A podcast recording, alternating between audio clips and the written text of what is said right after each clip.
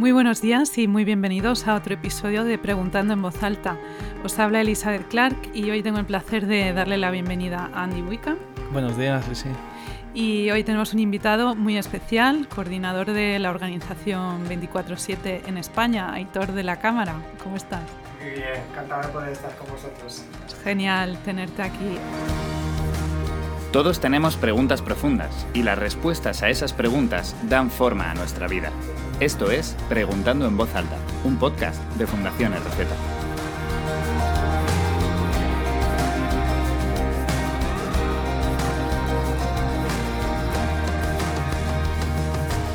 Oración 24-7 es un movimiento internacional e interdenominacional de oración, misión y justicia social. Así que hoy vamos a hablar del tema tan interesante de la oración que además nos viene muy muy bien en la cuesta de enero al empezar el año y también coincide con la Semana Unida de Oración de la Alianza Evangélica Española. Así que vamos a hablar un poquito al empezar de qué es orar, qué es rezar y vamos a ver qué, nos puedes explicar, Aitor. Bueno, eh, orar es tener una conversación con Dios, ¿no? Es, poder eh, tener una experiencia más eh, relacional que transaccional, ¿no? ¿no? solo, porque a veces cuando oímos orar, rezar, pues eh, nos viene a la mente pedir, ¿no? Yo pido, yo pido, y, es, y creemos que es como una moneda de cambio, ¿no? Si, si yo echo la moneda, pues voy a recibir lo que he pedido.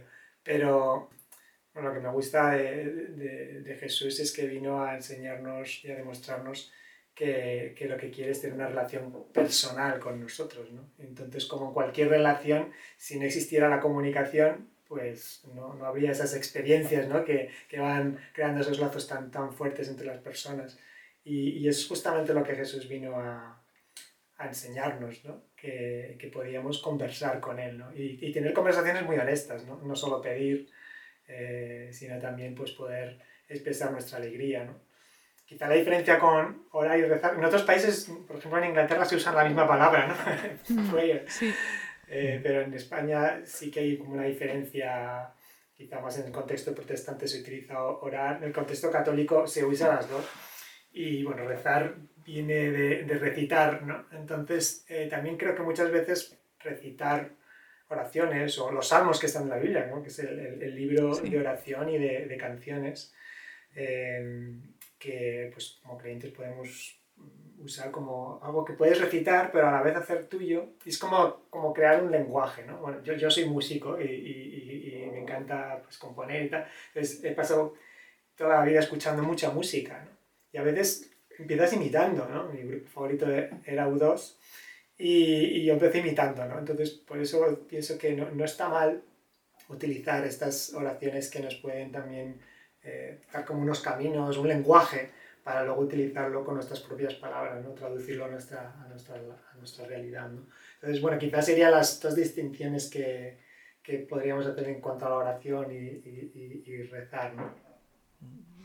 Mencionas los salmos, ¿no? Y que es quizás el, el, manual de, de, la oración, ¿no? Es como un recopilatorio de... de son como 150...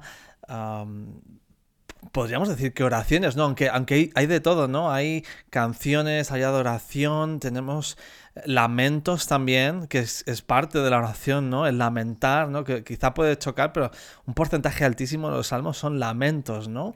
Uh, como que eh, dentro de la fe cristiana eh, se te permite lamentar, se te permite pedir, se te permite expresar todo tipo de emociones. Me, choca que a veces incluso se nos habla de lo que se llama la oración imprecatoria, ¿no? Incluso a veces pedir en contra de tus enemigos, ¿no? Que puede chocar un poco, pero, pero que como que Dios es, uh, quiere recibir nuestras emociones porque Él tiene emociones y Él quiere que vayamos a Él con sea lo que sea que tengamos, ¿no? Es como ven a mí con lo que sea que estés pasando, ¿no? Es un Dios que nos recibe tal y como somos, ¿no? Que no hay que ponerse filtros o máscaras, ¿no? ¿Qué, qué piensas sobre eso?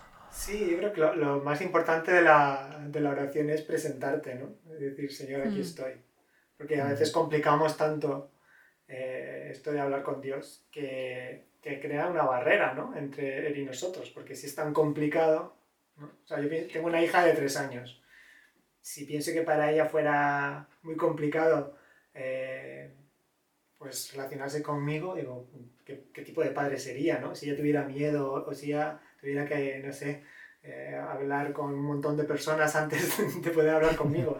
No, o sea, lo, lo bueno es que yo tengo una relación directa con, con, mi hija y ella conmigo, y es igual con Dios. ¿no? Entonces, para mí, eso quita mucho peso eh, y muchas ideas falsas de lo que es orar y lo que es acercarse a Dios. ¿no? Es, es, que, es, es que Él mm. quiere, o sea, que a veces pensamos, bueno, pero ¿por qué Dios quiere que, que, que oremos, que, que, le digamos ciertas cosas?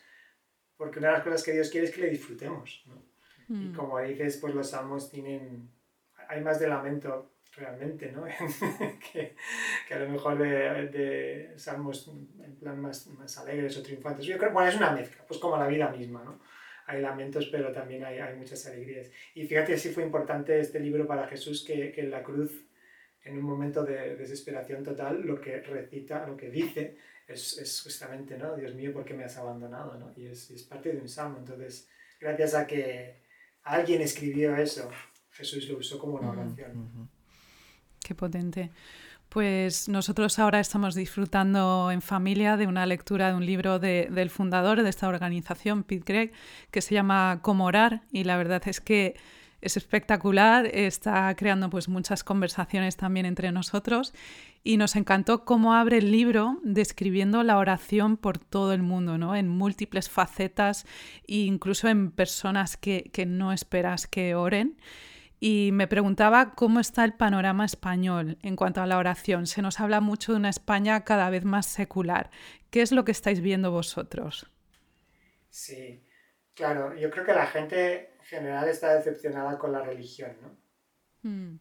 Con la institución y, bueno, es, es, normal, ¿no? Pero claro, asociar eso a una falta de interés por Dios o por la espiritualidad, o sea, eh, son, son datos que no sé si se podrían medir, ¿no? Porque yo creo que, bueno, creo que en el fondo de todo ser humano uh, hay una necesidad de llenar un vacío, ¿no? Eh, sí. Porque uh, Dios ha puesto en nosotros eternidad, ¿no? Entonces es, como dijo San Agustín, ¿no? Nuestra alma no descansa hasta que no descansa en él. Entonces hay, hay mucha gente buscando y muy cansada que cuando, cuando encuentran un lugar donde empezar a, a buscar y a decir, ah, esto tiene sentido, ¿no? Porque quizá la religión eh, ha defraudado a mucha gente, sobre todo mm. porque tiene que ver con yo hago eh, para ganarme el favor de Dios o, ganarme el favor de, de, la gente que está en la iglesia, pero cuando, cuando nos salimos de ahí y, miramos solamente a Dios, yo pienso que, que la cosa cambia. ¿no? Por ejemplo, eh, hice el Camino de Santiago, no todo, hice una semana caminando y otra semana en un albergue que se llama La Fuente del Peregrino, eh, mm. sirviendo pues, a los peregrinos que, que, venían. Entonces tuve la experiencia de los dos lados. Y me acuerdo que nada más entrar en el Camino de Santiago, la primera conversación que, que tuve ya estábamos hablando de cosas espirituales. ¿no? En, en, nada, en 15 minutos, ya eh, como que el camino también se presta a hablar de, de temas trascendentales. Pero creo que en mi vida he podido orar por tanta gente como durante el tiempo que hice el Camino de Santiago y luego incluso cuando estábamos en, la Fuente del Peregrino, eh, hospedando a los y sirviendo a los peregrinos, vamos, creo que una persona me dijo que, que prefería que no orara por él, pero los demás, eh, me acuerdo una madre que estaba pasando una situación muy difícil y le llamó tanto la atención que dijera, ¿puedo orar? Eh, y ella dijo, sí, sí, claro, cuando te acuerdes. Digo, no, pero quiero hacerlo ahora, ¿te importa? Ah, vale, vale. y la mujer estaba llorando bueno, le impactó tanto la experiencia, no solo pues, la oración, sino ver que estábamos ahí sirviendo a, los peregrinos, que ella dijo, yo quiero venir como voluntaria el año que viene. Entonces, yo diría que la gente, si realmente encuentran algo genuino, al menos eso les va a picar la curiosidad. Algo que hemos hecho mucho en 24/7 son salas físicas que duran toda una semana eh, con turnos de 24 horas, ¿no? 7 días de la semana, 24 horas del día. Y, a estas salas han entrado gente no creyente y han tenido un encuentro con, con Jesús y, y, ahora son eh, seguidores de él. Entonces dices algo que aparentemente es como para los expertos, ¿no? para los que ya llevan tiempo en su caminar cristiano, como... los muy religiosos, ¿no? Los, los, que cumplen todas las normas, los que han ido a seminarios. Efectivamente, ¿no? Esto es para ya los que tienen cierto nivel, ¿no? Los que tienen vocación, ¿no? Sí, también. Concreta. Y nos ha sorprendido porque hemos visto estas salas, eh, una parroquia, por ejemplo, en Madrid, que montó una sala durante una semana, dice que hay gente del barrio que nunca había pisado la iglesia, pero que sí que entraron a, ver qué había ahí, ¿no? Y cómo puedes escribir tus oraciones, poner tus peticiones, ver las peticiones de otro, ver un mural con, con agradecimientos de oraciones contestadas.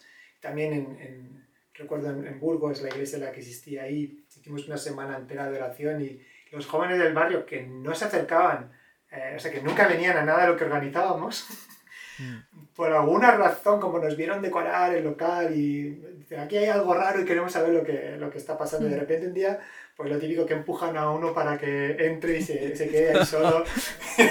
y pasó exactamente eso. Y, y, dije, venga, pasa, pasa. Y bueno, pasó, eh, pasó el resto de, de los amigos y, y, estuvieron toda la semana, venían a, de 3 a 4. Al principio yo no sabía que estaban, porque si podéis escribir vuestras oraciones, digo, a saber lo que van a escribir, a saber lo que van a dibujar.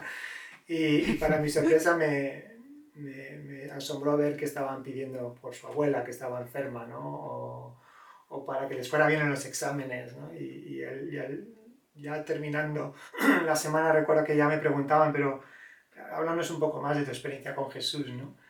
Así que mm. yo creo que esto podemos verlo más y más si, si, quitamos, digamos, toda la parafernalia religiosa y le decimos a la gente que o se comporta de cierta manera o no son aceptados, eh, o sea, si no, si no quitamos eso, no vamos a, encontrar gente que está buscando y que pueda acercarse de una manera sencilla y simple para bueno, probar, ¿no? Por lo menos probar. si es verdad que la oración funciona y que Dios nos escuche. Me llama mucho la atención uh, todas las historias que estás describiendo porque me hablan de, esta necesidad que tenemos en el ser humano de conectar, ¿no? Y de conectar con, no solo con lo material o solo con personas, sino con, con algo más allá, ¿no? Con alguien que está por encima, ¿no?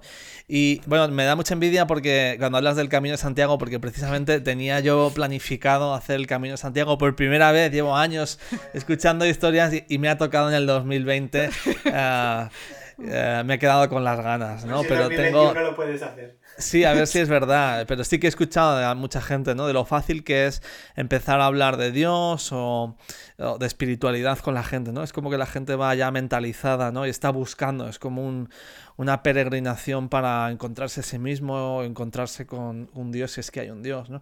Pero eh, en, mi propia experiencia, nosotros en, aquí en RZ pues pasamos mucho tiempo en, en, facultades de universidad en España, haciendo jornadas universitarias y nos encontramos con estudiantes, pues gente que de todos los caminos, ¿no? Gente, pues sí, religiosa, pero luego también gente que, que, que, no sabe nada de religión, que no viene de una familia cristiana, nunca pisó una iglesia, no sabe, no ha leído una Biblia, no sabe, ni ha visto a nadie orar, aparte de a lo mejor en alguna serie en Netflix, ¿no? A algún americano ahí eh, orando, pero, pero gente con la que, pues que se declara atea, pero que les ofreces orar por ellos y prácticamente siempre no me viene ahora mismo ningún recuerdo de alguien que me haya dicho que no. Incluso ahí en el momento, ¿no? Y de, y de emocionarse. De, cogerle del brazo, de orar por él, de bendecirle, ¿no? Que creo que es algo que, que los cristianos estamos llamados a hacer, ¿no? A amar y bendecir con palabras a otros, e interceder y pedir a Dios por la gente. Y, y, y, quizá el ateo más... Eh, agresivo, eh, calmarse y sentir una conexión, ¿no? E incluso llorar, ¿no? Ah, muchos de nuestros compañeros eh, cuentan cómo pues, han estado en debates eh, muy agitados con ateos, peleando argumento para arriba y para abajo y de repente parar la conversación y decir, perdona, pero quiero hacerte una pregunta, ¿tú oras? Y el ateo de repente quedarse pálido y decir, ¿cómo lo sabes? ¿Cómo lo sabes? ¿No? Dice, todas las noches antes de acostarme digo, Dios, si estás ahí, ¿dónde estás? Quiero conocerte, ¿no? Creo que mucha gente está, por muy ateo que seas, por muchos argumentos que uses, esa conexión es imposible de evitarla, ¿no? Y, que está ahí, ¿no? Luego, bueno, por otro lado, no todo el mundo lo vive así y como sabéis, pues hay muchas objeciones en cuanto a la oración, que es exactamente, es una proyección psicológica. Eh, ¿Cómo explicáis que vuestras oraciones no sean simplemente una oración con la pared o con el techo, no? obviamente, si no crees que Dios existe, entiendo que tengas ese razonamiento, ¿no? Para los que nuestra visión del mundo, eh, pues a través de, de, los ojos de Jesús, ¿no? Y entendiendo que Dios es el centro, pues claro, tiene sentido. Pero yo diría que a veces, incluso como cristianos, como seguidores de Jesús, te entran dudas, ¿no? como, Desde luego. Y estoy, estaré orando a la pared, estaré orando a... Mm.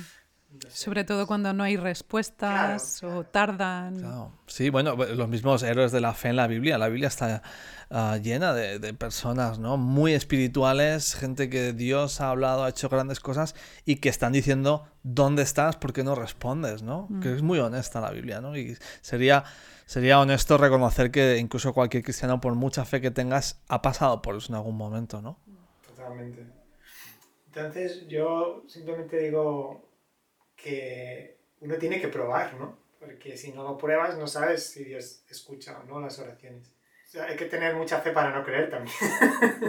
Entonces, bueno, si, si, si, es verdad que Dios existe y si es verdad que Dios quiere tener una conversación conmigo, una relación conmigo, ¿por qué no lo intento, no?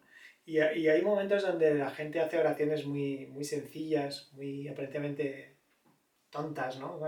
Pero que, después han visto una contestación a esa oración. ¿no? No, digo que hayan oído una voz audible o se les haya aparecido un ángel. No, simplemente que de repente dicen, anda, pues parece que, parece que Dios escucha, ¿no? Parece que sí que esto de la oración eh, funciona, ¿no? Así que yo diría que hay que probar, ¿no? Y, y si eres una persona creyente y luchas con esta idea, pues perseverar, ¿no? Porque hay momentos donde no oyes nada, no sientes nada y lo haces por fe y por fidelidad, ¿no? Dicen que Dios nos da el regalo de la fe y nosotros le devolvemos el regalo de la fidelidad, ¿no? de ser constantes, ¿no? Yo quizás simplemente añadir, aludiendo también a algunos de los episodios anteriores, ¿no? Em, mm. em, realmente esta pregunta tiene que ver con si Dios existe o no. Porque si Dios existe, entonces sabemos, y, si es quien, quien se revela en la Biblia, ¿no? si es Jesús, si Jesús es de verdad Dios, entonces esta pregunta digamos que se, se, se, autosoluciona. ¿no? Pues sabemos que no hablamos con una pared porque Jesús está ahí y Él nos da razones. ¿no? Ahora, obviamente, hay que, para llegar a ese punto tienes que estar convencido de que Jesús es Dios, de que Dios existe y de que es quien dijo ser. ¿no? Y yo yo animaría ¿no? a escuchar quizás alguno de los podcasts donde hemos hablado de la evidencia, sobre todo de la resurrección. Creo que la, la fuerza de la resurrección es que nos dice que la tumba está vacía. Es decir, que no estamos hablando con alguien que está muerto, sino que estamos hablando con alguien que está vivo, que Jesús ha vencido la muerte y por eso sé que no estoy hablando con, con la pared, porque me ha demostrado que está vivo, que Dios está vivo, ¿no? que ha vencido. Y, um, y la Biblia nos habla, ¿no? Pablo nos dice en, Corintios, ¿no? Que si Jesús no ha resucitado, entonces nuestra fe es una ilusión. Entonces, si, Jesús no ha resucitado, estamos hablando con una pared. Básicamente es lo que está diciendo, ¿no? Pues aquí dejamos la primera parte de nuestra conversación con Aitor de la Cámara de Oración 24-7 España. Muy agradecidos por el tiempo que pudimos pasar juntos hablando de estos temas la página web de su organización es oración24-7.com y os recomiendo en particular la pestaña de recursos, donde hay una aplicación gratuita de oración y unas guías bastante interesantes. En esta ocasión, como nos hemos alargado charlando, hemos partido el programa en dos partes y tendremos la oportunidad de seguir escuchando a Hitor en el siguiente episodio estaremos hablando de estos temas. La oración puede ser nociva, como dicen algunos. Se cumplen las promesas sobre la oración que encontramos en la Biblia y también estaremos escuchando unas experiencias personales que tienen que ver con la oración. Así que no os perdáis ese próximo episodio, está a la vuelta de la esquina y mientras tanto estamos encantados si estáis en contacto con nosotros, tenéis un correo para ello info y el WhatsApp 654 837-875 con el prefijo más 34. Muchas gracias y hasta la próxima. Esto ha sido Preguntando en Voz Alta, un programa de Fundación RZ. Descubre más audios, vídeos y artículos en nuestra página web fundacionrz.es.